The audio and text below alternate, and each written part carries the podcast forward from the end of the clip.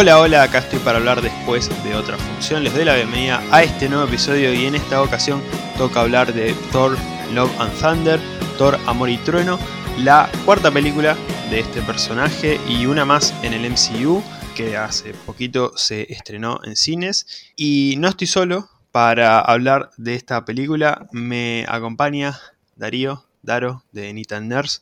¿Cómo estás? ¿Todo bien? Todo bien, Seba, ¿vos? Bien, bien, bien. Recién termino de ver Miss Marvel, eso es tema aparte, pero bueno. Eh, eso te iba a decir, hay tela para cortar ahí, ¿no? Con Miss Marvel amerita probablemente un, podcast aparte. Sí, sí. Para bien o para mal. Sí, quedó... Eh, hay mucho, hay mucho, mucho contenido. El final en específico fue como demasiado, pero bueno. Eh, estoy, estoy con la cabeza todavía procesando eso y ahora para hablar de Thor. Eh, bueno, un gusto que, estés acá. Gracias por, venir al podcast. No, gracias a vos por la invitación. Eh, y creo que, así como Miss Marvel va a ser interesante en su momento para hablar, creo que esta peli, que, es la cuarta de, lo que es el personaje de Thor, que no sé si te pasó a vos, pero a mí realmente me sorprende que estemos hablando de una cuarta película de Thor. Eh, dentro de lo que es el núcleo duro de los Avengers, era el personaje que quizás menos pensé que iba a tener un recorrido tan extenso y acá estamos, ¿no? Eh, con, una cuarta película suya y hablando ya de una posible quinta. Sí, e, es, está bueno lo que, lo que planteas. Eh, no estaba arreglado esto, ¿eh? ¿eh? miren que teníamos un guion, pero esta pregunta no estaba, no estaba arreglada y agradezco que, la hayas hecho porque es un tema interesante y va un poco de la mano, no sé si lo puse en mi reseña, o, lo pensé, ya estoy perdido. Pero sé que de mi cabeza salió esto de que Taika cambió al personaje. Porque veníamos de dos, películas, yo no diría malas, pero de las más flojas del MCU. Y Taika con Thor Ragnarok, que también es un tema aparte de esa película, pero ahí cambió el personaje. Tuvo como un renacimiento el personaje, a diferencia de lo que pasó por ahí con, o, sí, o no pasó en realidad con Capitán América o, con, mismo con Tony, este, que es el, que completa el tridente inicial de los Avengers, tuvo un, resurgir necesario, ¿no? Porque a diferencia de los otros dos personajes, tuvo un, arranque flojo, vamos a decirlo de alguna forma, ¿no? Eh, creo que no, llegaron a, lograr evocar lo que querían demostrar con el personaje. Sí, completamente. Y, y, gracias a esa película, yo creo que gracias a esa película y gracias a Taika, Em, tenemos eh, esta cuarta película de Thor y posiblemente una quinta y posiblemente una sexta y posiblemente más del personaje en el MCU porque yo en un momento pensaba, bueno, se viene esta cuarta película, va a ser la despedida de Thor, Thor muere, Thor se va a algún lado, no lo vemos más y nada que ver. Em, ya nos meteremos con spoilers, pero lo que te da la sensación eh, con esta película es que Thor viene para rato. Entonces, em, no sé, eh, yo creo que sin Ragnarok y sin ese cambio, eh, esa vuelta que le dieron al personaje, eh, no, no, teníamos más de Thor. Yo creo que iba a seguir el camino de, Iron Man y del Capitán América y bueno, iban a terminar sus trilogías y después, bueno, chao. Pero la verdad que ahora tiene mucho más para, para dar en el MCU. Es cierto que acá es donde se mete uno de los temas de los que íbamos a hablar, que es el tema del humor que es eh, debatible, por lo pronto debatible. Hay gente a la que le gusta bastante este tipo de humor, hay otra gente a la que no. Yo estoy como ahí en el medio, eh, como que no me termino de, tirar por, un grupo en específico para opinar sobre eso, pero es además, eh, se podría decir, la columna vertebral de este Thor. Porque muchas cosas es lo que lo termina reviviendo y dándole más vida en el MCU. Este Thor, no el de las primeras películas. Es que sí, la, fosa de Lázaro de Thor en este caso es, es, una gran cuota de humor totalmente irreverente por momentos. Eh, y, es lo que pasa que choca mucho con la idea de lo que uno tenía de que quién es Thor en los cómics y quién venía siendo Thor en el MCU, ¿no?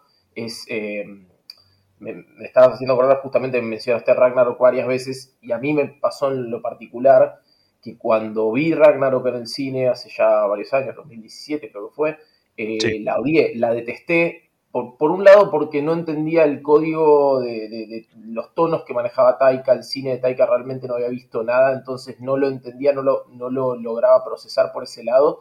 Y por el otro lado todavía estaba esperando que me mostraran ese Thor, eh, Dios guerrero, que hiciera una película seria de Thor pero que funcionara, ¿no? Y de golpe es, es como que no solamente dieron vuelta de página, sino que cerraron el libro y abrieron uno totalmente distinto en el que te proponían algo eh, total, era el polo opuesto, digamos. Entonces me pasó que salí horrorizado del cine, horrorizado.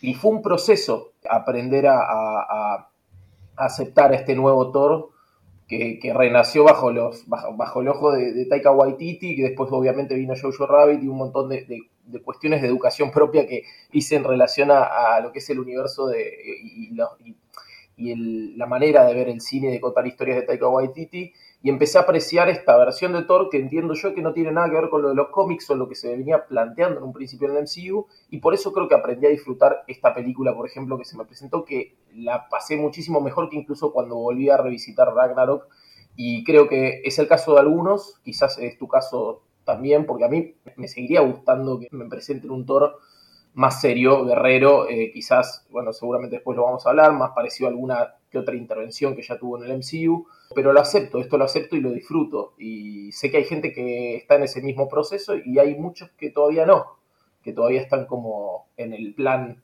che, eh, por favor, volvamos al Thor serio, hagámoslo bien, pero volvamos al Thor serio porque esto es una cargada al personaje, lo toman como una ofensa.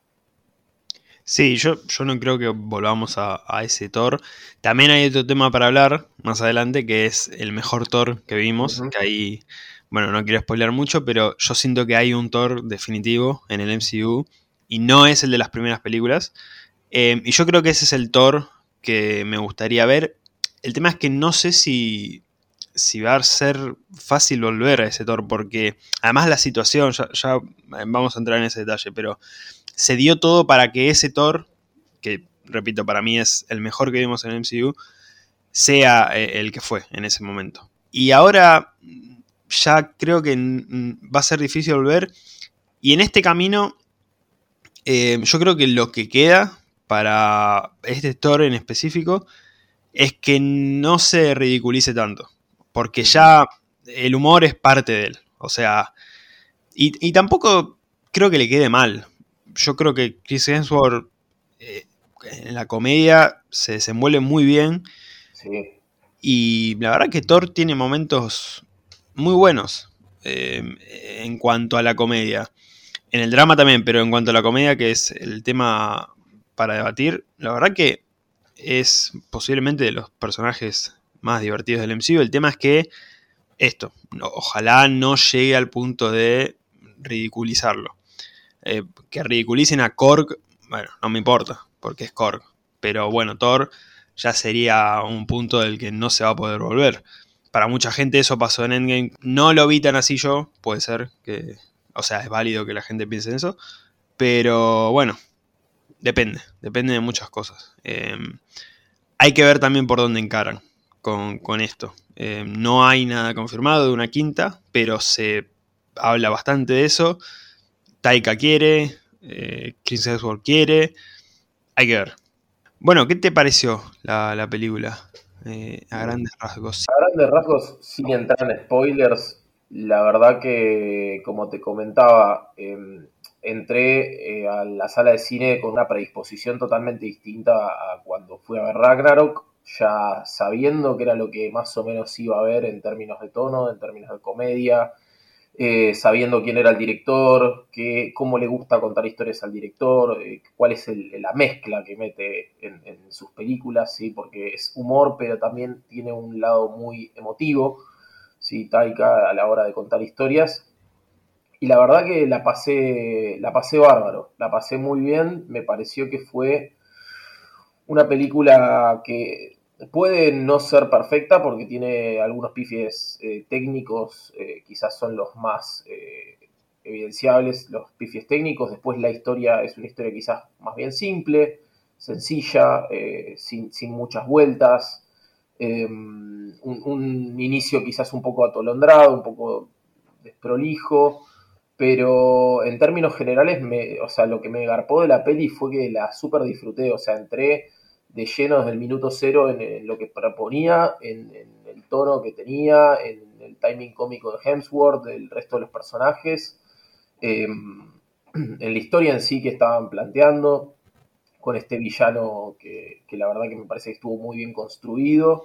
Eh, Christian Bale no falla, es un tipo que no falla y demuestra que es eh, eficiente porque, a ver, es un su, su, Gore, eh, este personaje Gore, el, el matadioses, no tiene muchísimo tiempo en pantalla, tiene el justo y necesario, diría yo, y el tipo va al hueso y, es súper súper eficiente, por eso digo, porque en el corto tiempo que tiene realmente eh, logra impactar y, construir un personaje que obviamente desde el guion también eh, tiene esta cuestión que tenía Thanos en cierto sentido y algunos personajes de a poco antagonistas del MCU quieren tener, que es este trasfondo, este origen quizás hasta entendible, que uno logra empatizar ¿no? con el porqué de, las, de, las acciones que toma el personaje. Y creo que Gore es un caso claro, después, bueno, desde lo, desde lo que tiene que ver con lo actoral, con la interpretación, está espectacular, es un villano que por momentos mete miedo, está repulsivo. Eh, no, la verdad que me gustó mucho. Eh, todos los personajes y los actores, actrices están muy bien. El regreso de Natalie Portman estuvo muy bien. Se la, se, la extrañaba sin saber que se la extrañaba, porque también en Ragnarok, si bien ella no estuvo y la peli es disfrutable, se nota que le agrega su, su plus.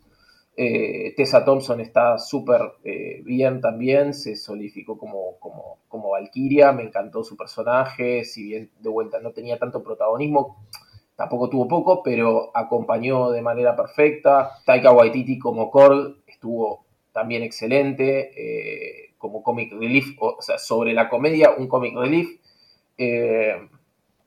no, me, pareció muy redonda la película y te digo que con Multiverse of Madness, que también la disfruto un montón. Eh, creo que están palo a palo con lo que más me gustó de Marvel eh, en lo que va del año. Y, ya te digo, no, me pasaba por ahí en otras fases de Marvel, de películas que por momentos decía, no, no que me estaba aburriendo, sino que lo que estaba viendo no me convencía o me hacía ruido, no sé.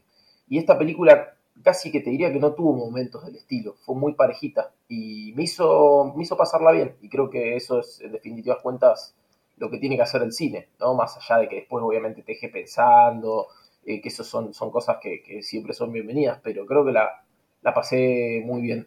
Eso es la síntesis sin spoilers, ¿no? Sí, coincido. Em, además es importante lo que aclarás de que ya ibas predispuesto a encontrarte con este tipo de película, porque eh, de hecho, no sos la única persona a la que le pasó eso, porque, como bien dijiste, eh, en tu caso eh, detestaste la primera vez que viste Ragnarok, pero claro, por ahí como muchas personas ibas, y yo también, esperando cierta película que después no te encontraste. y ya con esta película, con Love and Thunder, claramente ya sabes lo que te podés encontrar. Entonces, digamos que se disfruta de otra manera. Y eso está buenísimo porque no sé si llamarlo eh, una decepción, porque por ahí vas queriendo encontrar una cosa y te encontrás otra, y la verdad que después salís mal del cine, como con un gusto raro. Eh, entonces está bueno, a veces no pasa porque por ahí no sabes con lo que te puedes encontrar, pero está bueno más o menos eh, ir un poco guiado de lo que puedes llegar a ver. Y, y está bueno que aclaraste porque pasa. Y, pasó con justamente Ragnarok y Love Thunder. Entonces, nada, e, eso eh, también coincido porque fui exactamente igual. O sea, ya sabía lo que me podía encontrar.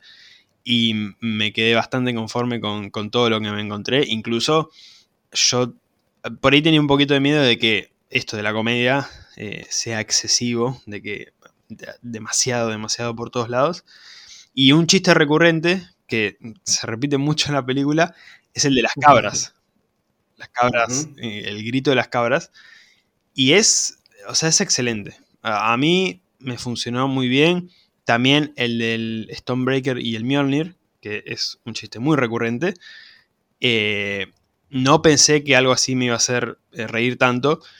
Em, entonces, la verdad que salí bastante, bastante satisfecho.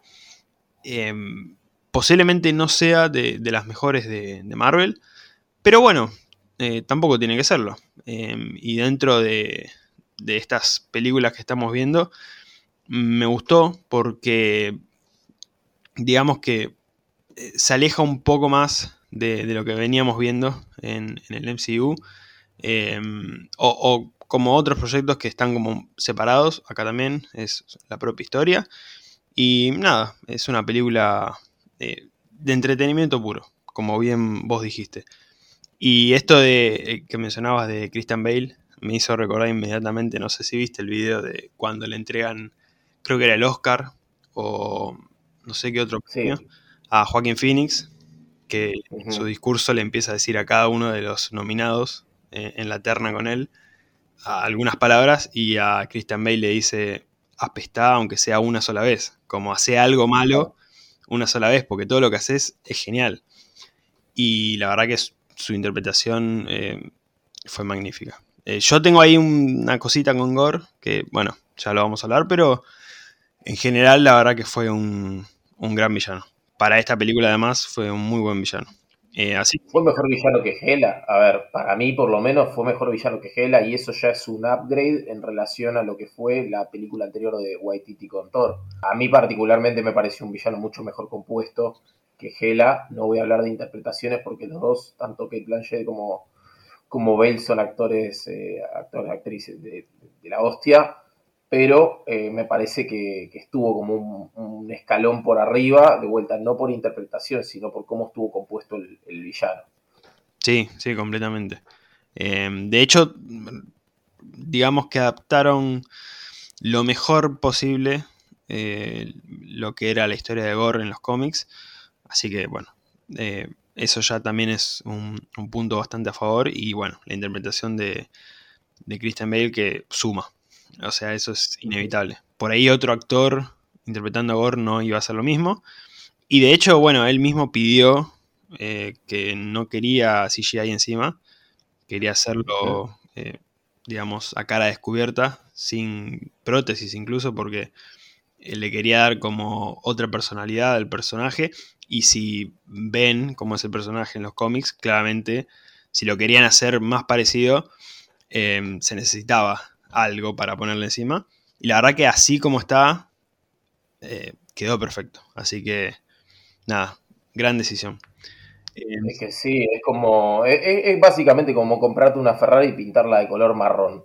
A ver, si vos te compras una Ferrari, la roja o la roja, la roja, porque eh, estás poniendo unos buenos mangos en algo que sabés que brilla cuando la dejas ser quien es. Christian Bale es ese caso, ¿viste? Y él dijo, también tiene un chiste de que no quería usar una tanga como usa el personaje en los cómics, que nadie quería ver eso. Como que medio por las entrevistas lo está orientando para ese lado, pero está claro que en realidad lo más importante que le ha recalcado el director debe haber sido esto de, che, no quiero prostéticos, quiero poder expresarme. Lo hizo 10 puntos. Sí, la verdad que sí. Sí. Y en general, eh, repito, una película que me, entretuvo mucho en lo personal. Me reí bastante, que creo que eso no me pasa en el cine hace rato. Y con película de Marvel creo que no me... Ahora no, recuerdo, ¿no? Pero creo que no me pasó a este nivel. Y eso está bueno porque eh, tengo esta cuestión de amor y odio con el, con el humor en específico de, de Thor y de esta película, pero eh, la verdad que la pasé bien. O sea, no, no lo puedo negar más allá de cualquier objeción que pueda hacer, la pasé genial. Y eso creo que, como dijiste vos, es en parte el objetivo de una película, pasarla bien, más allá de cualquier otra cosa. Así que la verdad que por ese lado creo que está bastante aprobada. Y, y nos vamos a meter con spoilers para ya meternos de lleno en, en la película. Si no la vieron, vayan a verla a los cines, obviamente. Todavía no está disponible en Disney Plus. En unos meses va a llegar. Si no la quieren llevar al cine, van a tener que esperar. Si no, vayan al cine. Eh, si la vieron, bueno, se pueden quedar. Y si no les interesan los spoilers, bueno, cada persona se queda bajo su propia decisión. Empezamos con los spoilers. ¿De qué va la película? Que empieza con Gore, justamente. Eh, vos sabés que antes de verla pensaba, eh, no sé, nunca me puse a pensar estas cosas, pero eh, por alguna razón lo hice con, esta película, en cómo iba a empezar la película. Y una de las opciones que tenía era de que nos cuenten la historia de origen de Gore. Y le pegué. o sea, empezó directamente así. Em, dentro de todo, como comentaba esto de los cómics, bastante parecido. O sea, hay grandes diferencias, pero más o menos lo adaptaron bastante bien. También hay una cuestión que esto supongo que lo sabías, eh, Daros, si no, bueno, eh, ya que lo comento, eh, lo vas a saber. El tema de la necroespada, que es la que utiliza Gore, que posee a Gore en cierto punto, pertenece en los cómics a Null, que es el dios de los simbiontes. ¿Qué pasa? Simbionte es Venom, el más conocido, Carnage y bueno, todos esos. Los simbiontes están eh, bajo eh, la capa de Sony, lamentablemente, y casi todos los personajes relacionados a Spider-Man, en cuanto a los derechos. En esta película no hay ninguna mención, nada de, de dónde viene la espada, quién la creó, eh, nada, solamente se dice que está desde el principio de, los tiempos, nada más, y que mata dioses, que es acertado también con los cómics, pero no se dice nada más, nada, absolutamente nada. Y pensando en lo futuro, no sé si será también como un resguardo de dejamos la puerta abierta, no decimos nada, y si podemos conseguir en algún momento los derechos de este personaje, los usamos, lo metemos para esta historia. ¿Qué puede pasar?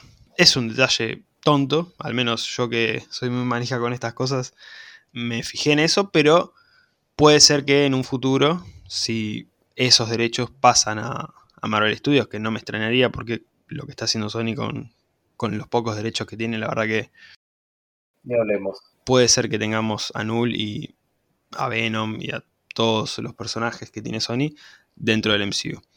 Pero bueno, detalle aparte, esto, volviendo a la historia, eh, Gore está en un planeta desierto, nos dan a entender que es el único sobreviviente junto a su hija. No vemos a otra persona. Muere su hija porque por el calor, la hambruna, no sobrevive. Se encuentra con un oasis. En ese oasis se encuentra con un dios, creo que se llamaba Rapu. Sí, Rapu. ¿Y qué pasaba? El, el personaje de Gore era muy devoto de ese dios. Pero claramente este dios no ayudó a nadie porque desaparecieron todos. Incluso ya hasta ese punto muere su hija cuando Gore se encuentra al dios y le dice esto, como que al dios no le importa absolutamente nada. Y claro, Gore estaba completamente caliente. O sea, eh, su raza completamente creyente del dios que los tenía que salvar o los tenía que ayudar como mínimo, no hizo nada y encima se le ríe en la cara de la muerte de su hija. En ese momento justo este dios estaba celebrando que pudieron matar al portador de la necroespada, que justamente la necroespada mata dioses, entonces estaba celebrando porque no lo iban a matar, pero la necroespada lo posee a Gor y Gor a partir de ese punto empieza con su cacería hacia los dioses. Y básicamente promete que va a matar a todos los dioses. Y esto después se cruza con Thor, porque Thor es un dios y chocan sus caminos. En el medio de todo esto también tenemos la situación de Jane, que vuelve con Natalie Portman, como habías mencionado, y con un cáncer bastante avanzado. En un momento piensa, por leer un libro, de la mitología nórdica, que la solución para eso no es la quimioterapia, es el Mjolnir, nada más ni nada menos. O sea, la quimio no me va a ayudar, tengo que ir a buscar el Mjolnir, que me va a dar vitalidad. Y es lo que hace, y el Mjolnir eh, se, se apega a ella, o sea, se hace digna de poder llevarlo. Y ya más adelante se encuentra con Thor nuevamente en una escena muy buena. La verdad que no sé si te pasó, pero bueno, esta escena la vimos en el tráiler de ella sujetando el Mjolnir, pero me, emocionó bastante en la película, en el cine. Em, no sé si te pasó lo mismo, más allá de ya haberla visto, como que toda esa escena en que termine así me, gustó mucho. Pasa que, mm, como vos decías, ya eh, venías, o sea, ya te habían explicado un poquito cuál era la situación actual de, ella, eh, que, lejos de, trabajarla con golpes bajos, eh, la verdad que hasta Darcy, que, viene a justamente impregnar un poquito de humor la situación, y es ella creo la que le tira un poco la punta de, che, le dice, ¿por qué no le pedís ayuda a tu vikingo espacial? y ya le dice, no, no le quiero pedir ayuda, qué sé yo, ya eso ya pasó, pero ahí como que me parece que le planta la semilla de, che, por ahí la, mano viene por el lado de, esta cuestión cósmica, ¿no? De, lo que es Asgard y, todos los elementos más bien mágicos que tiene. Entonces creo que ahí es cuando ella se le, se le prende la lamparita y empieza a buscar soluciones o alguna conexión por ahí con, el tema de, de, Asgard y de toda la, el mundillo de Thor. Eh, pero bueno, creo que ya nos habían presentado lo, también lo, lo, buena que es Natalie Portman, que en esa situación, en esa escena en la que ella está recibiendo quimioterapia y que tiene esta charla con Darcy, ya te demuestra que es una actriz que transmite un montón sin necesidad de tener un, diálogo espectacular, ¿no? Desde las formas, desde las desde los gestos, desde las miradas, y creo que ella hace también este trabajo que cuando de golpe vemos que ella se convierte en Mighty Thor y la vemos por primera vez, si bien como vos decís, ya la habíamos visto en un tráiler, te, genera ese, ese, ese efecto de, emoción porque es como que, wow, ok, lo, logró vencer, uno obviamente después eh, va enterándose un poco cómo viene la mano de este jueguito de, cómo la curó el Mjolnir, sí, o cómo la está ayudando el Mjolnir, pero bueno, logró vencer esta situación, ¿no? Eh, eh, que a Darcy le decía, ella no se quería dar por vencido, ella quería etapa 4, como decirlo, etapa terminal del cáncer y la mina seguía adelante y seguía queriendo laburar. Entonces es como que creo que eso te ayuda a que, por más que vos ya viste esa escena, en el momento en el que estás en el cine viendo eso, te, emociona por ese lado. Por lo menos yo creo que lo, mi emoción la, le encuentro la lógica por ese lado, ¿no? De lo que vimos antes de ella, lo que estuvimos, se nos estuvo contando. Em, y nada, y, perdón que me adelanto, pero eh, ella es justamente la puerta de entrada a, que nos muestren, si no me equivoco, por primera vez lo que es New Asgard, que es uno de los elementos también más satíricos y cómicos de, lo que es la, película, ¿no? Con, sus, eh, sus locales y su organización y su sociedad y todo, eh, sus monumentos súper eh, raro, hasta incluso me, recordó un poco el local este de Infinity Cones, creo que se llama, que es como una heladería básicamente, que, en New Asgard con, el, guantelete del infinito sosteniendo un cono. Eh, me, llevó, me conectó con The Voice y cómo The Voice labura toda esta cuestión de los héroes eh, y, y el merchandising y la comercialización de la imagen del héroe me recordó mucho a eso, a cómo lo labura The Voice en cuanto a las películas, en cuanto a los al merchandising, a los muñecos, a lo que fuere, me, trajo a esa cuestión que quizás eh, de a poquito Marvel va mostrando cómo la gente normal eh, consume eh, contenidos paralelos a, sus héroes, o sea, relacionados a sus héroes, pero contenidos por ahí ellos no, no necesariamente están generando, ¿no? Eh, creo que Miss Marvel también juega un poco por ese lado. Eh, eh, se pone muy meta, digamos, porque es como que de golpe encontrás como que hay, qué sé yo, podcasts o remeras o cuestiones así, o, mismo convenciones sobre héroes, los que nosotros sabemos que son ficticios y para ellos son reales. Y me gustó mucho ese, ese tratamiento que le dieron a, a New Asgard. Recordaba esta frase que repite Thor, no sé si varias veces, pero creo que al menos un par de veces lo dice, lo de otra clásica aventura de Thor, como yo sé que va de la mano con las aventuras que él va teniendo en, su vida y que algunas hemos visto en, el MCU, pero es como un poco eh, que lo sacaron de, una viñeta de un cómic, como que eh, otra aventura de Thor. Em, e, ese detalle también me, me, gustó bastante y está bueno esto de eh, estas referencias, porque, claro, hasta, hasta ahora creo que no habíamos visto nada que nos muestra a todos estos personajes en el mundo em, como los vemos nosotros. O sea, eh, con todo el merchandising, con todas las cosas que se producen alrededor de, sus imágenes. Y acá, justamente también en Miss Marvel, lo, tenemos bastante bien visto. Eh, y está bueno que se explore toda esa parte porque em, es algo que no teníamos hasta ahora y, sirve para, seguir agrandando y fortaleciendo todo, todo el MCU, que no se quede solamente en lo que nos muestran en las películas desde el punto de vista de contar las historias de los personajes. O sea, que sea nada más, em, digamos, todo eh, en, un conjunto. O sea, que nosotros también sepamos que hay fanáticos de los superhéroes y todo ese tipo de cosas, eh, comercios que referencian a, al guantelete de Thanos. Eh, la publicidad de Old Spike que me encantó. O sea, yo creía que no me iba a reír con ese chiste, pero me encantó. Y todas esas cosas. La verdad que, en ese aspecto está muy bueno. Y ver New Asgard por primera vez prácticamente, porque en realidad cuando lo vimos eh, creo que ni se había fundado. O sea, era un pueblito eh, casi desértico. Sí, sí, sí, era el, lugar donde tuvo su charla Odín con, con Loki con Thor creo que es el mismo lugar, me parece, porque es como que le da el pie de, que, bueno, de que ese podría llegar a ser el, Asgard tranquilamente, que el Asgard es su gente.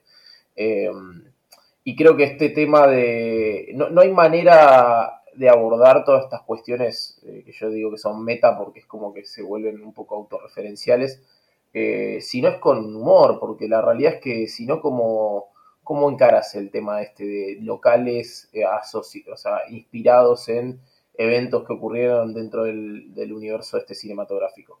No lo puedes eh, abordar con sobriedad, con seriedad, porque la verdad que no, hay manera, o sea, es, es, bizarro. Y si te lo pones a pensar, en la vida real podría llegar a pasar también una cosa por el estilo. Entonces es raro, es bizarro, pero es muy realista. Eh, y tampoco sería realista que no exista comercio alrededor de todo esto, ¿no? Entonces, un poco creo yo que, es, eh, es, una evolución lógica lo que está sucediendo y bienvenido sea que, se aborde y que se explote en una película que, se permite tener este tono, porque no me imagino algo así eh, en, no sé, en una película de, qué sé yo, Doctor Strange, creo que no tuvo este tipo de cosas, si bien tuvo algo de humor, o en Eternals, eh, si bien tuvo algunas referencias cruzadas, pero eh, no a este nivel. Sí, es verdad. Sí. También eso se lo permite el humor que impregna a Taika Waititi. Yo creo que sin ese tipo de humor no se podría haber hecho, claramente. Em, bueno, la historia más o menos es esa. Después em, Thor y Jane, ya como Mighty Thor, se juntan para detener a Gore, porque em, Se entera de que hay una cacería contra los dioses gracias a los Guardianes de la Galaxia. No lo mencionamos, pero aparecen los Guardianes de la Galaxia. Poco, pero a mí me encantó porque son de mis personajes favoritos. Y no teníamos nada de ellos hace rato. Eh, así que me alegró haberlos visto. Y bueno, dentro de poco vamos a tener su película. Y este año sale un especial de Navidad. Así que estuvo bueno verlos de nuevo. Em, y básicamente esa es la historia. Metiéndonos en em, puntos más específicos, vamos a hablar justamente de esto que ya hemos mencionado, el humor. Te pregunto, para vos, ¿estuvo bien? ¿Fue demasiado? ¿Por momentos mucho? ¿Por momentos bien? ¿Estable? ¿Qué, apreciación tenés? No, para mí estuvo bien. Hubo un par de momentos, situaciones en las que eh, sentí que estaba viendo. Yo mismo en la, en la reseña que publiqué en, en Nita Nerds eh, hablaba de, comedia satírica, ¿no? Eh, y, me pareció que por momentos hay algunas escenas que son muy Scary Movie, ¿sí? Eh, hay una muy particular que ya leí por ahí de gente que se está quejando, obviamente gente que no le gustó para nada la película y se toman del, extremo como para decir esto es una cagada, que es eh, la escena en la que Valkyria va a, a, ver a Jane, ¿sí? que tiene como una especie de crisis ahí, porque justamente ahí te, te terminan develando un poquito cuál es la cuestión del, de, su supuesta cura y el martillo del Mjolnir, y, tienen un ida y vuelta en donde hasta los recursos de cómo ellas, no me acuerdo bien exactamente cómo era el tema, pero era como que, bueno, vamos a, vamos, creo que estaban a punto de salir para la ciudad esta, donde estaban los dioses, y le dice, bueno, llevas tus cosas, sí, saca los cuchillos, y en un momento saca algo que parece una granada, y era un parlante, y empieza a sonar una música y se ponen a bailar medio las dos, y sí, eh, me, me, remitió mucho a, escenas de Scary Movie, hasta cómo está filmado, ¿no? Como ese humor absurdo, completamente absurdo que sale de, lo totalmente, que, no aporta nada en absoluto. A ver, sí, quizás si querés eh, hilar fino, aporta en el sentido de darte cuenta que ellas dos realmente tienen una, conexión y se llevan bien y hay una, realmente hay una amistad de por medio, ¿no? Eh, porque es una estupidez por lo que se, se divierten ellas, pero, pero bueno, te venden eso a lo sumo. Esa escena creo, y, después, bueno, eh, cuando Thor encuentra a Lady Sif, que, está moribunda, que le habían cortado el brazo, Gore, que logra zafar ella.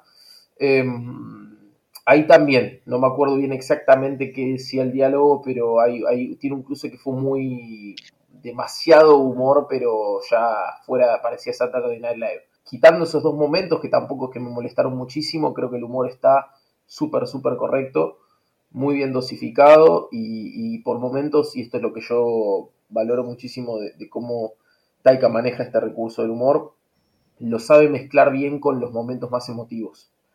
Quizás por momentos corre el riesgo de volver a Thor una, eh, justamente un chiste, que era lo que vos hablas al principio del podcast de, de, lo que no debería pasar con Thor, ¿no? que se vuelve una, una burla y por momentos es como que entre la obviamente se nota que hay una intención de Chris Hemsworth también de hacer comedia porque le sale bien y tiene buen timing, pero como leía por ahí que, un entrevistador le había eh, citado un tuit a, Chris Hemsworth, que habían dicho que parecía un labrador gigante.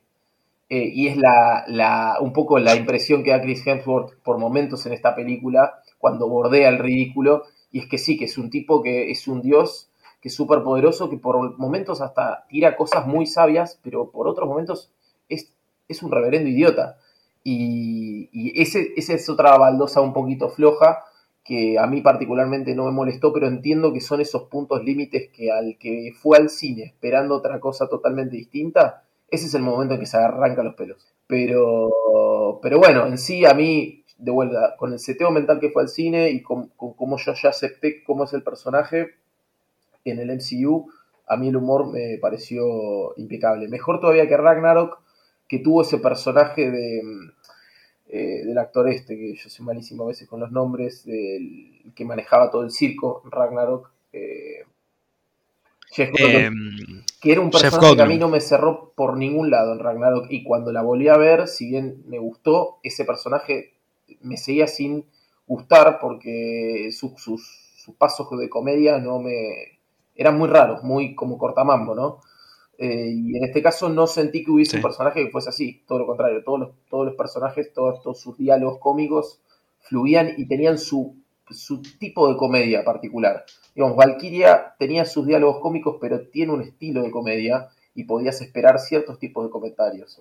Thor, lo suyo, em, en el caso de Jane Foster, quizás es el personaje menos cómico, pero tuvo también sus intervenciones. Korg totalmente comedia todo el tiempo.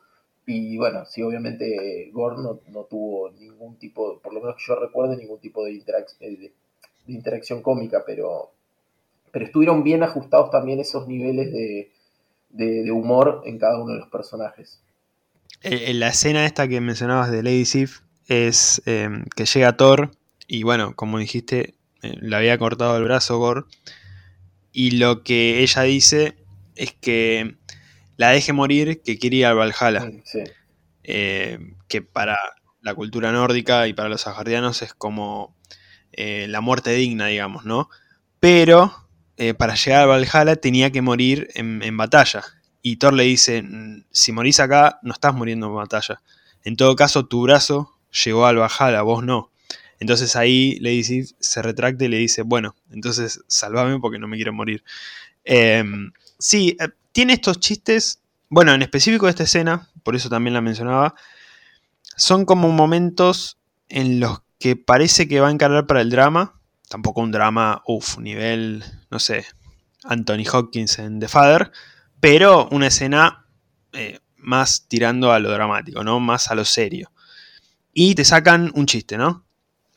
Em, y pasa un par de veces. En, la película es cierto que con Gore mm, ni de joda hay un chiste. Eso, eso también me gustó, porque también estaba un poco el miedo de mm, qué va a pasar con este villano. Y no, lo manejaron bastante bien en ese sentido.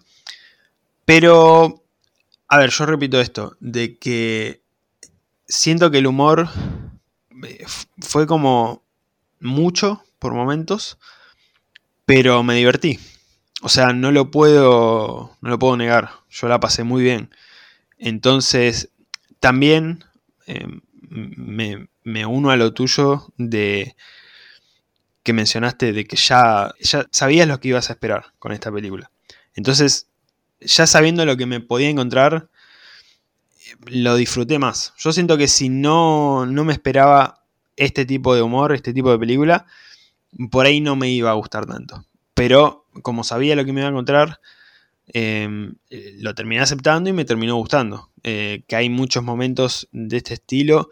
Eh, la primera pelea que vemos de Thor eh, contra esta raza alienígena de búhos medio raros, cuando le va a dar una mano a los guardianes, es delirante, es completamente delirante, que nada que ver a otras peleas que hayamos tenido de Thor en el MCU, pero funciona. O sea, es esto también del humor absurdo de, bueno, saco una espada, saco no sé qué otra cosa, y de repente algo que parece una granada y es un parlante. Entonces, eh, está bueno eh, que se aplique este humor y que funcione, porque por ahí también en general en el MCU termina siendo un tema esto de, los chistes y, el humor y todo esto.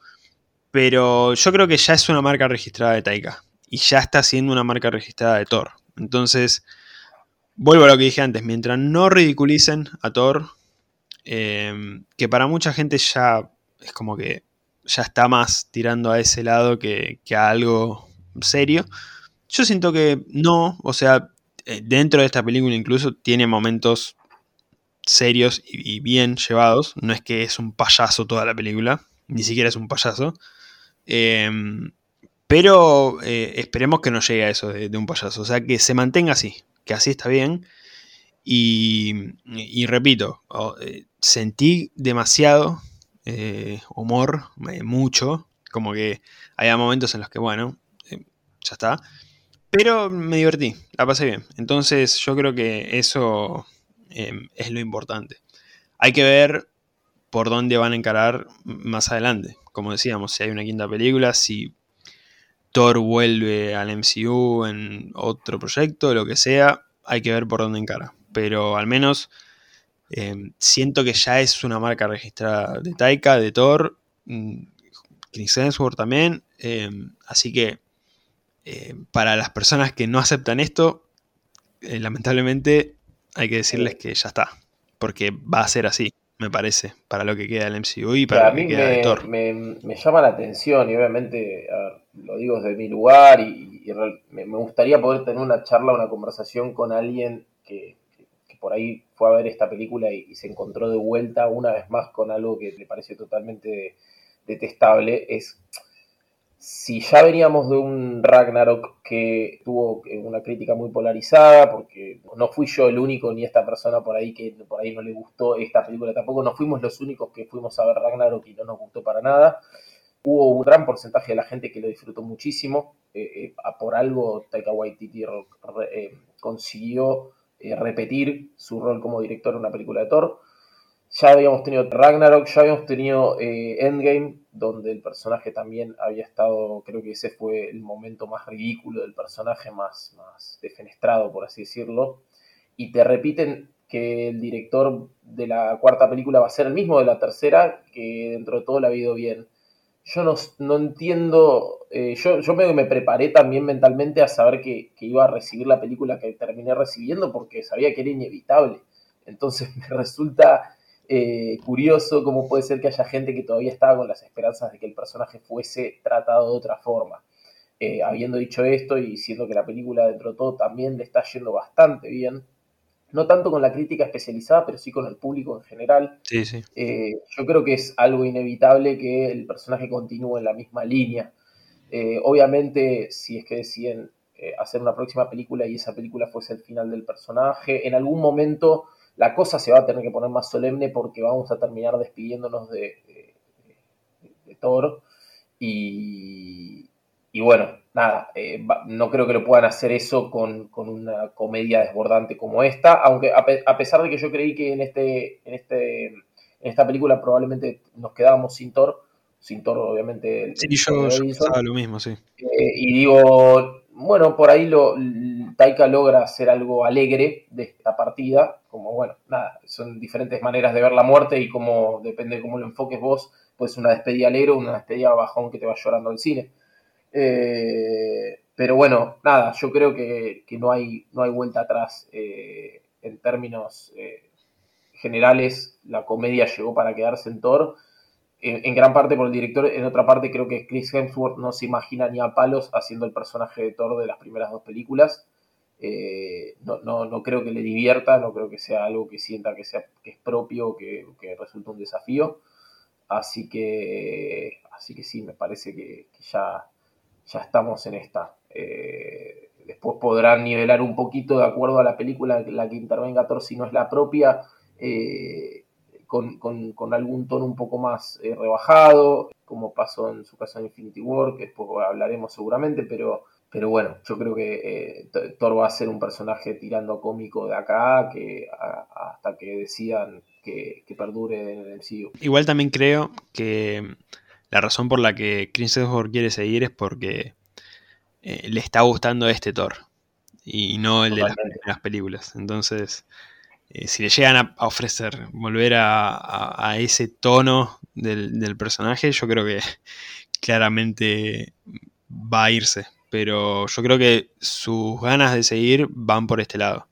Em, y bueno, eh, la verdad que bienvenido sea.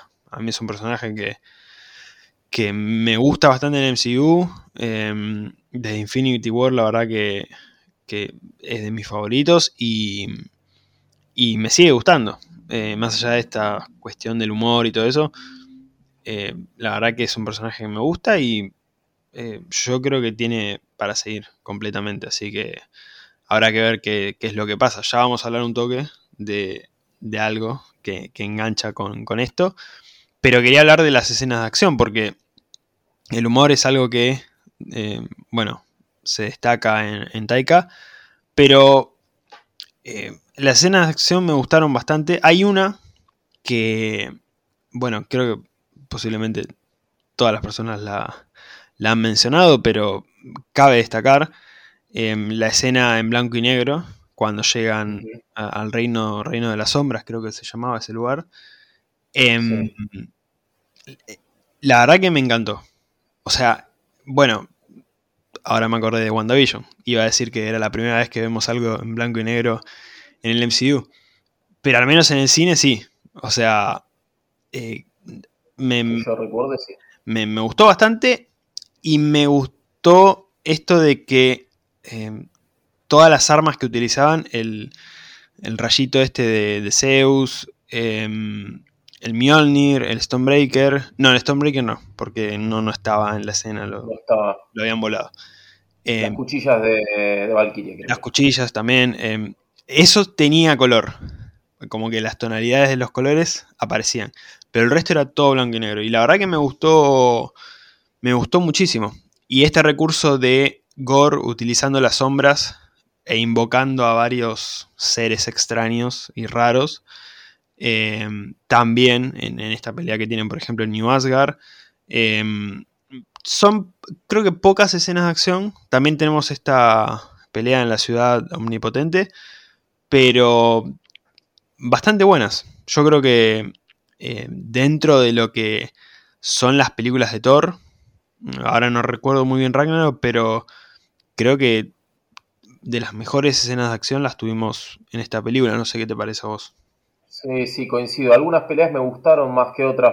Eh, hace un ratito mencionaba justamente la, escena de acción de apertura, que es cuando Thor pelea contra estos eh, semi-Ewoks extraños del planeta eh, al que va con los Guardianes de la Galaxia, que es una es, la pelea más ridícula, quizás, e incluso siendo que la pelea final tiene su momento, su factor de ridiculez bastante particular pero en este caso como él pelea y el tema de la, apertura de gamas a lo Van Damme, eh, es como que te ofrece distintas cosas, ¿no? Y, ahí es cuando yo destaco una de las cuestiones que tiene Taika como director y que se nota a la legua y, y particularmente en esta película más que en Ragnarok y es la creatividad a la hora de abordar los diferentes momentos de la película, tanto desde las coreografías, desde el humor, desde los recursos, hasta la cuestión de la cinematografía, lo que decías vos, de, o los recursos, sí, cinematográficos, no sé cómo se diría técnicamente, pero esto de mostrar todo en blanco y negro a excepción de ciertos elementos y que el planeta fuese una especie de, pelota de fútbol chiquitita en la que te mostraban que los personajes iban eh, eh, recorriéndola como si fuese nada, literalmente algo muy chico y ellos se veía como iban rodando alrededor del, planeta. Eh, que no es muy consistente igual, porque después vemos escenas en las que obviamente esa, esa cuestión del, estamos parados sobre una roca en la que le vemos los bordes o vemos cuando se va para abajo, no se notaba tanto. Pero son eso, el momento, de la, del momento Van Damme con estos bichos que se notaba que eran tipos disfrazados, con los efectos prácticos, o bien la batalla final justamente con los nenes y los peluches, me parece que son cosas súper creativas, elementos súper creativos que el tipo pone sobre la mesa y hacen que automáticamente la película se sienta distinta a cualquier otra. Porque te está proponiendo algo que no te propuso nadie más. Y eso eh, es de las cosas que más me está gustando Marvel que está logrando en los últimos tiempos con sus películas particularmente. Y es que le está dando, o me da la sensación a mí, que le está dando a sus directores una libertad creativa que antes no tenían y eso está permitiendo que cada película eh, de las últimas que salieron, digo, eh, obviamente estamos hablando en este, en este caso de, Logan Thunder, pero podríamos hablar de Multiverse of Madness con Sam Raimi o de Eternals con Chloe Zhao, tienen una impronta clara de los directores o de las directoras, eh, cosa que no veía que sucediera en fases anteriores. Y la acción se nota que tiene un toque muy particular, en este caso, de mano de Taika porque no es esa acción genérica, eh, violenta, bien coreografiada del MCU clásico. Es una acción que por momentos se, te invita al ridículo y, te lo mete dentro de, la, situación. Y funciona, funciona, pero es raro. Funciona, pero es raro. Eh, y creo que eh, es, un, justamente es algo a destacar de, de esta peli y de este Thor que no vas a encontrar en, creo que en ninguna otra película del MCU, escenas así de acción de este estilo. Sí, es verdad, sí. Em, yo creo que se aprovechó todo, o sea, se utilizó todo. Y está bueno esto de, que por ahí estas películas son más de los directores que de las productoras, en este caso de, Marvel. Em, y por ahí también, de ahí sale un poco el disgusto en general por, gente con la que hablo, por lo que veo, por lo que leo, de que por ahí estas películas y también las series están como teniendo recepción un poco dividida en cuanto a, que la gente ya quiere otra vez eh, a los Vengadores, eh, una escena como en Endgame con los portales. Primero que hay que esperar, eso seguro, y bastante, pero también se le está dando espacio a distintos tipos de proyectos, o sea, Multiverse of Madness por momentos rozaba el terror, que era algo que no habíamos visto hasta ahora en, el MCU con, otro proyecto.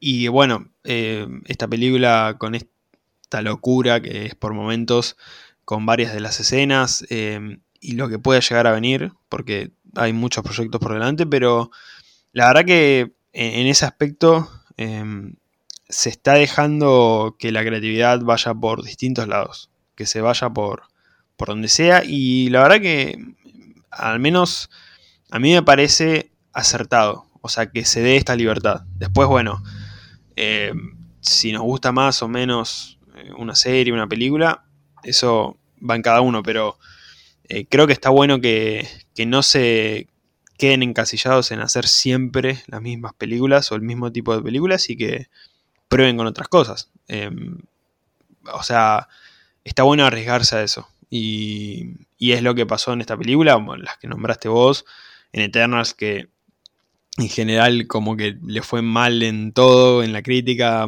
mucha gente como que no le gustó. Eh, a mí me gustó, o sea, me parece una película buena.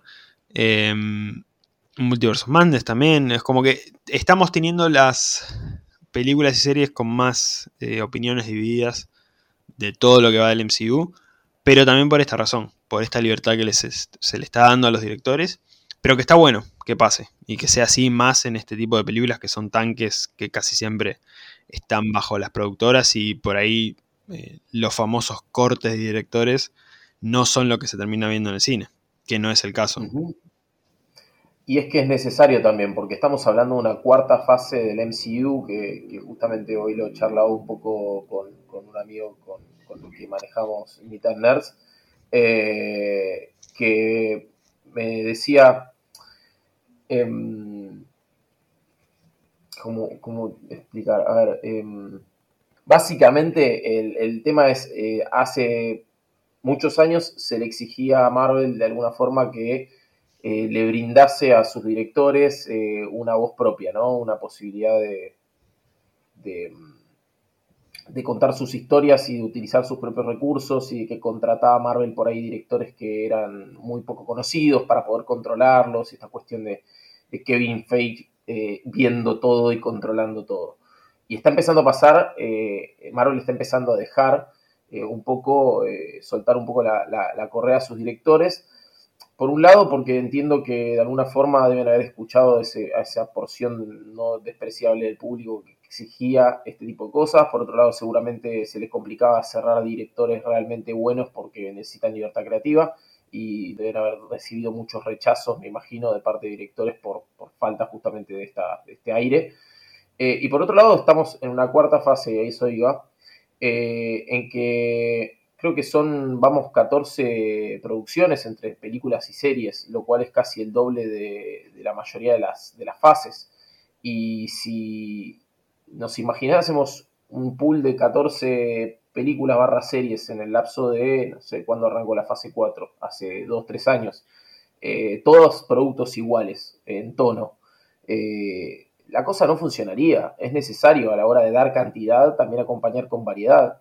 Eh, ni hablar de lo que tiene que ver con eh, diversidad y, representación y, ese tipo de cuestiones que creo que son justamente eh, lo que está pasando ahora con Miss Marvel, ¿no? pero bueno, necesitan empezar a diversificar y si es que cada vez la apuesta en cantidad de, propuestas del lado del MCU va a ser más grande. entonces yo, yo lo celebro, entiendo que hay gente que ya se está muy metida, muy con su librito del MCU y que necesita sus referencias y sus conexiones y sus cameos. Creo que No, Way Home en cierto sentido hizo un, laburo un poco en contra a la hora de, ser una película tan cargada de cameos y tan fanservicera. Eh, en Multiverse of Madness, justamente el rechazo que tuvo en, cierto aspecto el tema de los cameos tuvo que ver con ese tema de que la gente se acostumbró mucho a algo, a que le den algo pero realmente celebro que tomen estos riesgos y creo que son necesarios, eh, por más que hoy en día por ahí haya gente que esté en contra, creo que es cuestión de tiempo para que se entienda y se comprenda que realmente hay, hay para todos, para todos hay algo que va a funcionar, eso es lo que tiene lindo. Eh, ahora es como Marvel se está convirtiendo en MCU, se está convirtiendo en un tenedor libre, y vos tenés la posibilidad, por suerte, de, si vos sos vegano, te vas a, a la barra de ensaladas, si a vos te gusta la carne, te vas a la parrilla, y no, no todos para todos, pero todos tienen algo para comer. Esa es la, sensación que a mí me da este Marvel eh, Studios de, la hora. Completamente. buena referencia. Es un tenedor libre y cada uno puede agarrar lo que quiere, claramente. Em, bueno, em, antes quería hablar, va, algo me había mencionado sobre Gore. Más o menos diste tu opinión, pero yo por momentos sentí que no se aprovechó tanto eh, este villano. Sí es cierto que es un muy buen villano, incluso en comparación con Hela, que era la villana anterior en una película de Thor, y con el mismo director, Taika Waititi, em, es mejor, tiene una mejor construcción en cuanto a su historia, en cuanto al personaje en sí, pero por alguna razón siento que no se aprovechó tanto eh, como, como se podría haber aprovechado. También estoy en la duda, y por ahí me contradigo, pero no sé si se podría haber aprovechado de otra manera. Eh, siento que lo que se hizo estuvo bien, se podría haber hecho un poco más, pero tampoco sé cómo lo podrían haber encarado. Em, es como que estoy dando vueltas en esa idea, pero em, no sé qué opinas vos sobre eso. Yo creo, a ver, hay, una. Hay un rumor que anda dando vueltas que se habla de que cortaron varias escenas bastante violentas de Gore, que va de la mano de la crítica de mucha gente que habla de, che, todo bien, es Gore el asesino de dioses, pero lo único que nos mostraron es que mató a un dios al principio, cuando todavía, bueno, sí, recién era Gore, el asesino de dioses, con la, con la y todo. Después que le cortó el brazo básicamente a Lady Sif, y no mucho más. Sí vemos el cadáver de uno de los dioses, eso justamente en, el planeta donde encuentra Lady Sif, pero como que faltó eso, ¿no? Eh, y Taika salió a decir eh, hace un tiempito, hace una semana, cuando recién se estrenó, que no esperaran el corte del director porque él no creía en los cortes del director, que, realmente si, si, se si el estudio decidía editar y dejar de lado algunas escenas o algunos fragmentos de la película, era por algo y había que respetarlo y él consideraba que así en su manera de, hablar, que a veces es bastante cuestionable, sí, ya hubo algún que otro quilombito ahí con el tema de los VFX y todo eso de cómo, cómo habló en relación a eso, eh, pero bueno, básicamente dijo que era una estupidez, que le parecían una estupidez los cortes de director, que no eran necesarios. Em, lo cual de alguna forma eh, confirma, una manera bastante extraña, que efectivamente probablemente había material que recortaron, que decidieron que no vaya, pero me imagino que podría ser, estos rumores, estos rumores podrían ser reales y que ese material que se recortó más que nada venga por el lado de el recorrido de Gore como asesino de dioses, ¿no? Y, me imagino un Disney diciendo, bueno, che, eh, todo esto que filmaron, que es bastante gore, bastante pesadito, digamos, con un personaje súper oscuro, asesinando dioses a diestra y siniestra, mostrando por ahí mucha sangre, como muy explícito desde el lado de la violencia, no va con lo nuestro.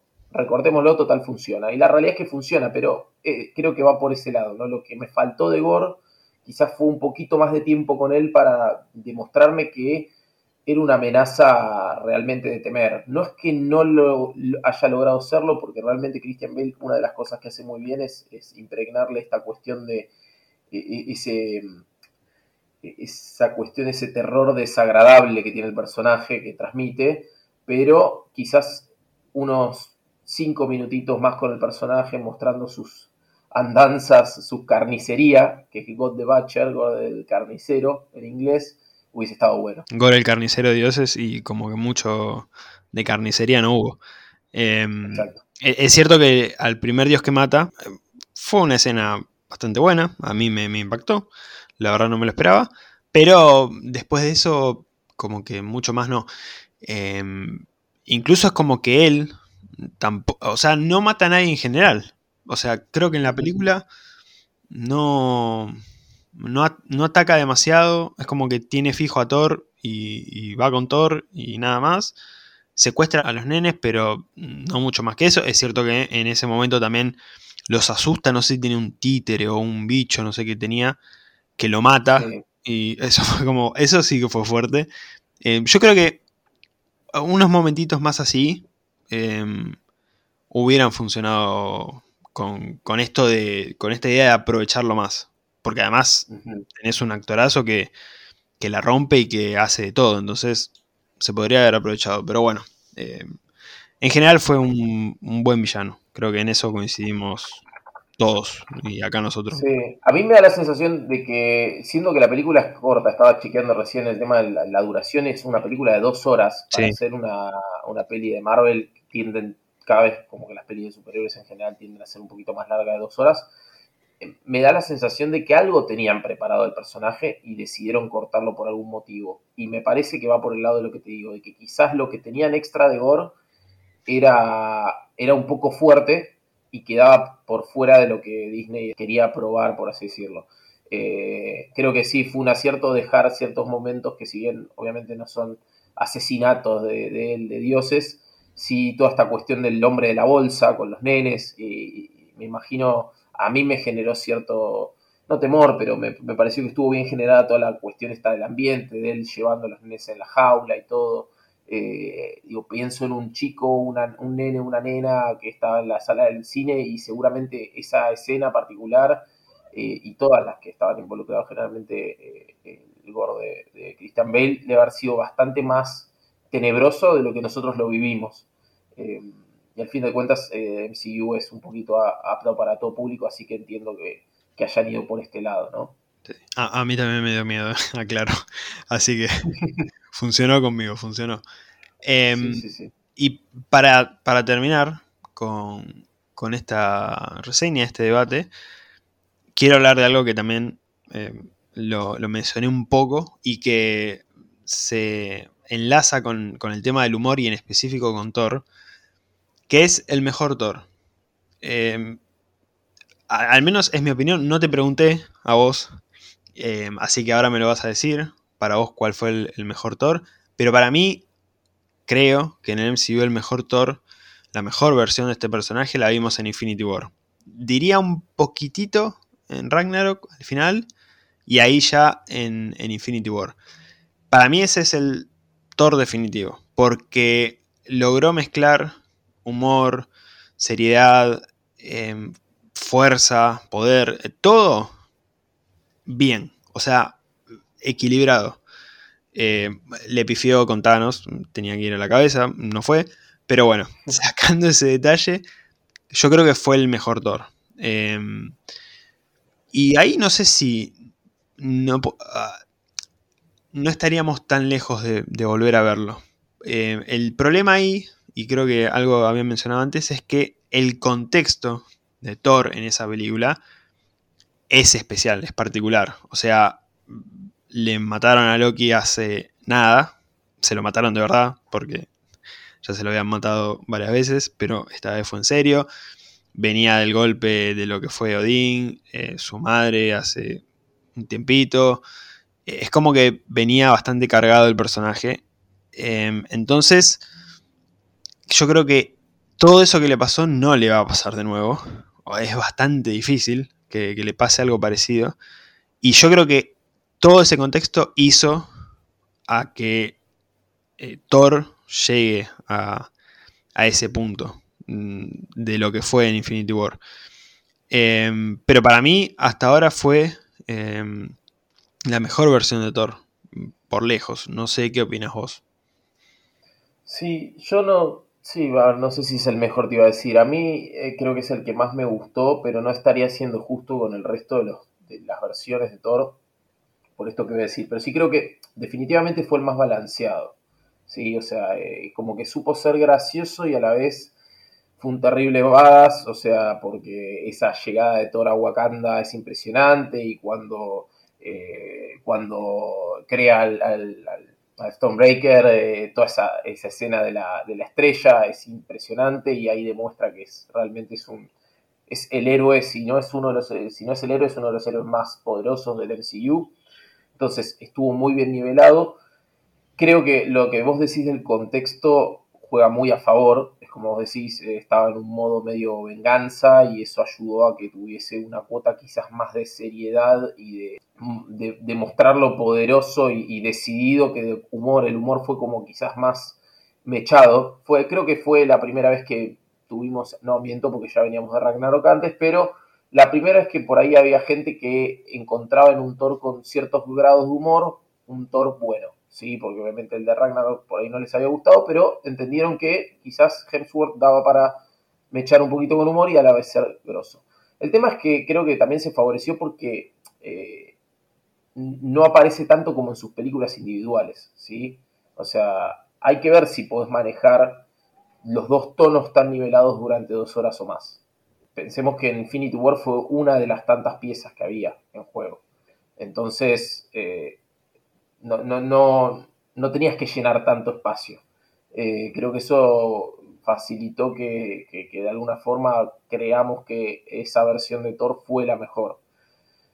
Eh, lo dijiste también, en Ragnarok, eh, al final de Ragnarok Thor tiene como un poquito de esto del Thor llegando a Wakanda, cuando le caen los rayos encima y tiene el, sin el ojo, es como esta, esta imagen de un Thor guerrero.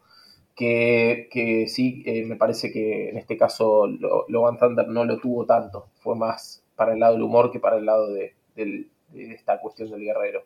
Em, sería interesante ver si, si, en una próxima película de Thor pueden llegar a hacer un, ejercicio así más Infinity War en la composición del personaje.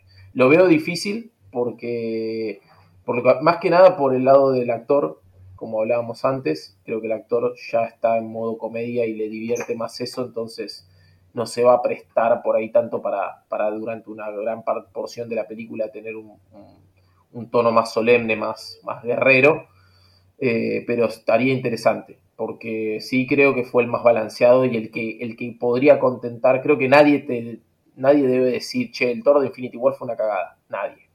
Yo creo que tanto la gente que está esperando todavía el Thor, eh, la película de Thor seria, como la gente que disfruta las de Waititi, te van a decir, sí, ese Thor estuvo espectacular. Sí, sí, completamente. Eh, no había tenido en cuenta esto de que su duración no fue la misma de la que tiene en sus películas en individual. Es un factor importante, es cierto. O sea, hay que mantener a un personaje durante más tiempo en pantalla. Pero bueno, eh, hay que ver si, si vuelven eh, a ese Thor, si se puede hacer algo más cercano con el tiempo. Hay que ver cuánto más va a seguir Chris Hemsworth en este papel.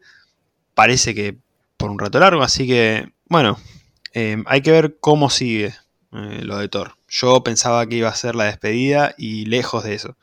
Eh, es como que va a seguir por mucho tiempo más. De hecho, quedó al cuidado de la hija de Gore, dicho sea de paso, la hija en la vida real de Chris Hemsworth.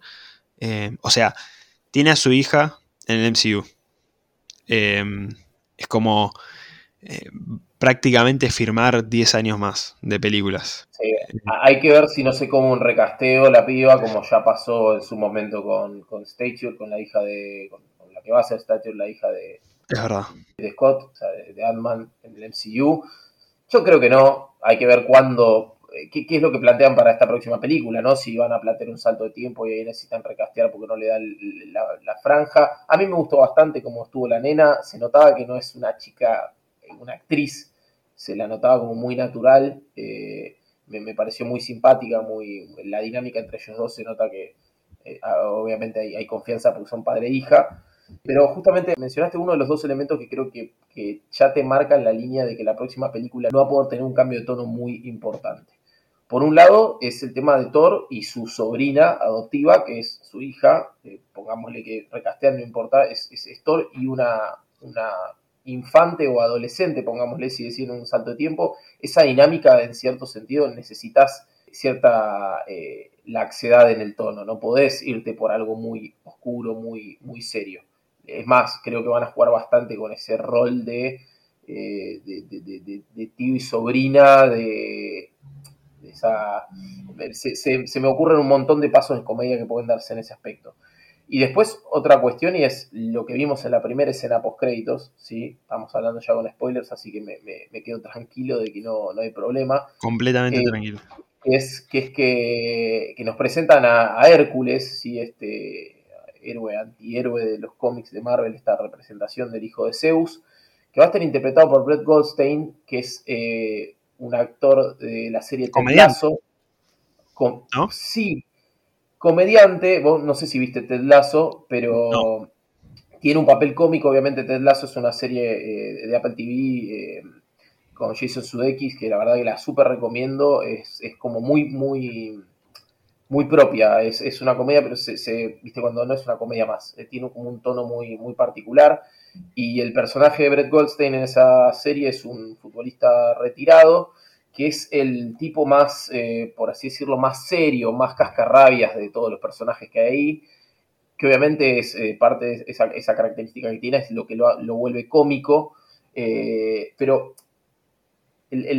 teniendo en cuenta cómo construyó ese personaje en, la serie esta, me lo super imagino teniendo choques cómicos con, con Chris Hemsworth como Thor, eh, porque el actor, viéndolo, habiéndolo visto solamente en esta serie, porque no es muy conocido, te das cuenta por qué lo eligieron también. Seguramente va a ser el, personaje por ahí un poco más eh, reacio, más, más, más, malote, y Thor probablemente vaya a ser más el payaso, el ridículo. Eh, esto me atrevo a nada, estoy tirando una apuesta de acá, la estoy eh, como el meme ese del, astronauta tirando la pelota de básquet al planeta Tierra, a ver si la emboca. Eh, para mí van a ir por ese lado y esas son cosas, junto con lo del tema de la sobrina adoptiva, que indican que el tono va a mantenerse bastante, bastante light, bastante por el humor. Sí, sí, puede ser. Em, hay que ver qué pasa. Ojalá. Yo creo que al menos con lo que fue esta película, que para mí es la mejor de Thor, incluso un poquito mejor que, que Ragnarok, y de hecho, em, por cuestiones, por ejemplo, esto del villano y de la historia, que la verdad que, bueno, hablamos mucho del humor, pero tiene momentos serios y que están bastante bien trabajados. Em, entonces, si van por este tono eh, de lo que fue esta película, con las próximas películas de Thor o la próxima, la cantidad que sean, creo que va a ir bien. Creo que va a ir bien llevado el personaje, así que queda esperar, nada más, a ver qué va a pasar con todo esto. Solo tienen que convencer al, otro porcentaje de la gente que todavía va al cine esperando que este Thor sea igual al de los cómics. Si logran convencer a esa porción del público que todavía está disconforme, creo que ya tienen eh, ganado al 100% de la base de fanáticos del MCU. Va, a estar complicado, pero bueno. va a estar complicado. Igual en la, la mayoría eh, la aprobó bastante bien. O sea que. Sabes que uno de los factores que me ayudaron también a ir con, la, con un poquito de las expectativas bajas, también al margen de estar preparado para el tipo de, película que iba a ver, fue que me pasó de leer, eh, viste, en Twitter, así uno no quiere leer, pero termina leyendo y, las funciones de la prensa que se habían dado creo que un par de días antes de que se hiciera el preestreno acá, había leído justamente un par de críticas que decían que era, que era muy floja la película, que, no les había gustado, que como que había pifiado básicamente. Entonces dije, uh, qué bárbaro, che, porque la verdad que sabiendo que Ragnarok en, sí creo que le había ido muy bien con la crítica especializada, digo, eh, bueno, acá la habrá pifiado. Y, nada, eh, hoy en día con el diario del lunes y sabiendo que me gustó mucho a mí, eh, estoy leyendo, procuro leer a ver qué dice la, los diferentes portales de noticias y, demás, y está como muy dividida las aguas. Hay gente que le ha gustado mucho y hay gente que le, le parece, y te digo crítica especializada, o sea, gente que realmente vive literal de esto y que no, que bueno, están en el mismo mood de decir, che, este no es Thor, Taika Waititi es un payaso y se excede con su humor y bueno, a ver, está bien, es lo que pasa cuando vos le das la, libertad al, director. Pero bueno, viste, eh, es lo que siento que está pasando y, aún ahora, siendo la segunda película del director, me parece que todavía queda, queda una porción importante del público por, por ganar. Ojalá que siga bien este camino, porque creo que lo están llevando bien, eh, más allá de algunas críticas negativas. Eh, va bien encaminado Thor. Habrá que ver qué es lo que pasa con, Thor y con Jane, que también segunda escena post créditos, después de morir en batalla, llegó al Valhalla, que la recibe Heimdall, nada más ni nada menos, un cameo que no me esperaba, no me sorprendió al nivel de, uff, mira quién está, pero me gustó verlo de nuevo. Y hay que ver qué hacen con eso. Eh, no sé mucho de la mitología nórdica y de lo que puede pasar o de lo que pasó en los cómics, pero no sé si estando en el Valhalla pueden volver o, lo que sea, pero hay que ver. Eh, me, suena raro que hayan llamado a Natalie Portman solamente para esta película. Mira, e, e, elijo creer que va a quedar en eso y nada más, porque me parece que le dieron un final. Coincido, es verdad que es medio raro que Natalie Portman haya cerrado o que hayan ido a buscar a Natalie Portman solamente para una película. A la vez me parece lógico que Natalie Portman con, con los papiros que tiene y la cantidad de papeles que debe tener y propuestas que debe tener de todos lados, quizás no se quiere casar eh, con, Marvel durante mucho tiempo más, entonces fue como que, che, hago una más, cierren el personaje con moño y todo, y, todos contentos, que creo que es lo que lograron, a mi gusto lograron eso, a pesar de que fue muy corta la intervención de ella como Mighty Thor, me parece que estuvo muy redonda la historia y su arco. Y que esa escena post-crédito fue una linda manera de darle un cierre, de terminar a decir, ¿sabes qué? Vos sos una vikinga espacial, sos una guardiana con todas las letras y terminaste en el Valhalla porque así lo es. Eh, y obviamente Heimdall es como la cara eh, bondadosa, porque siempre es un, bonachón. Heimdall es el tipo bueno, es el, padrazo de Asgard. Es como que la recibe y es todo muy positivo y muy lindo. Eh, yo sentí que eso fue un cierre. Ahora, que me la revivan para algo más que un Secret Wars, ponele, me parecería mucho. Porque un Secret Wars te abre la puerta a que, bueno, sí, es un vale todo y traen todos los personajes y, es, un, es, un despelote hermoso, justificado porque, bueno, es el objetivo, pero si vos me decís en un Thor 5 te traigo de vuelta a Shane y para mí cagaste algo que lograron construir de una muy buena forma con esta película. Eh, es cierto, es cierto. Eh, pero bueno, para todo esto habrá que esperar. Eh, son especulaciones y, teorías, nada más. Em, bueno, hasta acá esta reseña, este episodio de Thor, Love and Thunder. Em, te voy a pedir la calificación, si tenés, si no tenés, si tenés del 1 al 5, del 1 al 10, del 1 al 100, lo que sea, queda en tus manos. Sí, mira, yo no, suelo poner calificaciones eh, a, las pelis, a las reseñas, porque me parece que es por ahí limitarse un poco, pero, pero me pusiste a pensar y dije, no, sí, amerita, no es tan difícil, no me resultó tan difícil. Viste que hay momentos, hay películas o series que es difícil ponerles un número, porque depende de cómo uno lo piense, el día en el que está y todo, cambia un poco la, manera de, de verlo, ¿no? Pero en este caso para mí es un sólido 850 la disfruté muchísimo. Me parece que de la fase 4 de Marvel es de las mejores pelis, si no la mejor en términos de por lo menos de gusto propio. Eh, así que sí, me animo a ponerle un 8.50. Tuvo sus, cositas, sus fallitas, sus cosas que creo que podrían haber sido mejor, por eso no, es más alta la nota, pero creo que para bajo mi criterio y por lo menos el récord que yo tengo de Marvel eh, en cuanto a las notas quizás que le ha puesto algún alguna que otra peli, es, una nota bastante alta. Bueno, bien, bastante bien, la verdad. Em, en mi caso, un 8. Em, bueno, estamos ahí. Estamos ahí, sí, no, no fue, no, no estamos tan lejos. Em, creo que en general, más o menos, no, no, no, le pregunté la calificación a todas las personas de las que vi en sus reseñas positivas, pero debe andar por ahí, más o menos creo que en general fue una película que gustó. No meto a la crítica en esto. Eh, a veces la crítica es complicada. Eh, es, cuestionable incluso a veces. Pero yo siempre en esto me, suelo guiar más por, por, el público que por la crítica especializada. Y creo que es una película que, está gustando a la mayoría. Así que bueno.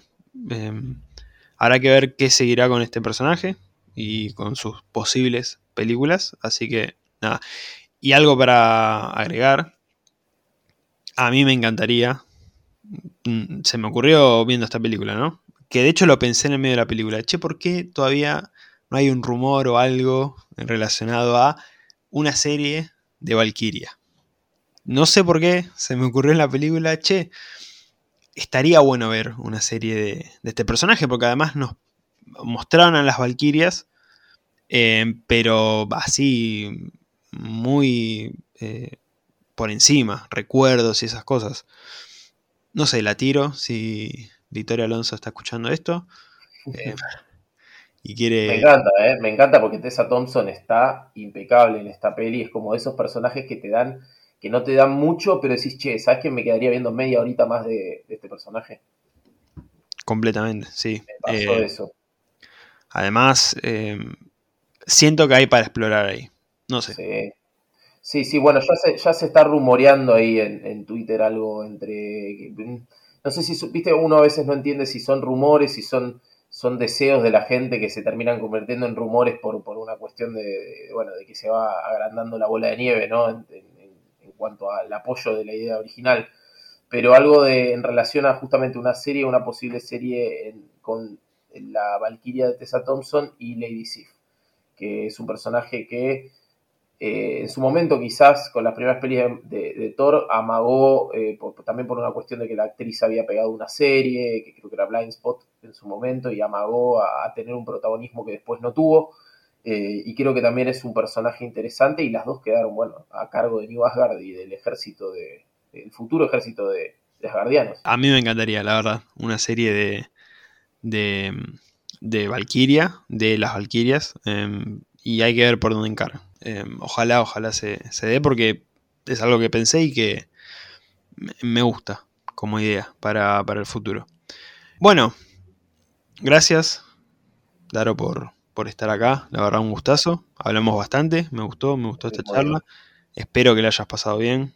Muy bien, la verdad que sí, muy linda charla. Eh, creo que una peli que valía la pena hablar un ratito largo porque, bueno, hay, hay, cosas que, hay películas, series que la verdad que uno no le da mucho, no le empuja mucho a hablar eh, o hablar bien. Y en este caso siempre es lindo poder hablar eh, prolongado y, bien de, de algo que uno disfrutó tanto. Bueno, podés dejar tus redes, este es tu espacio publicitario.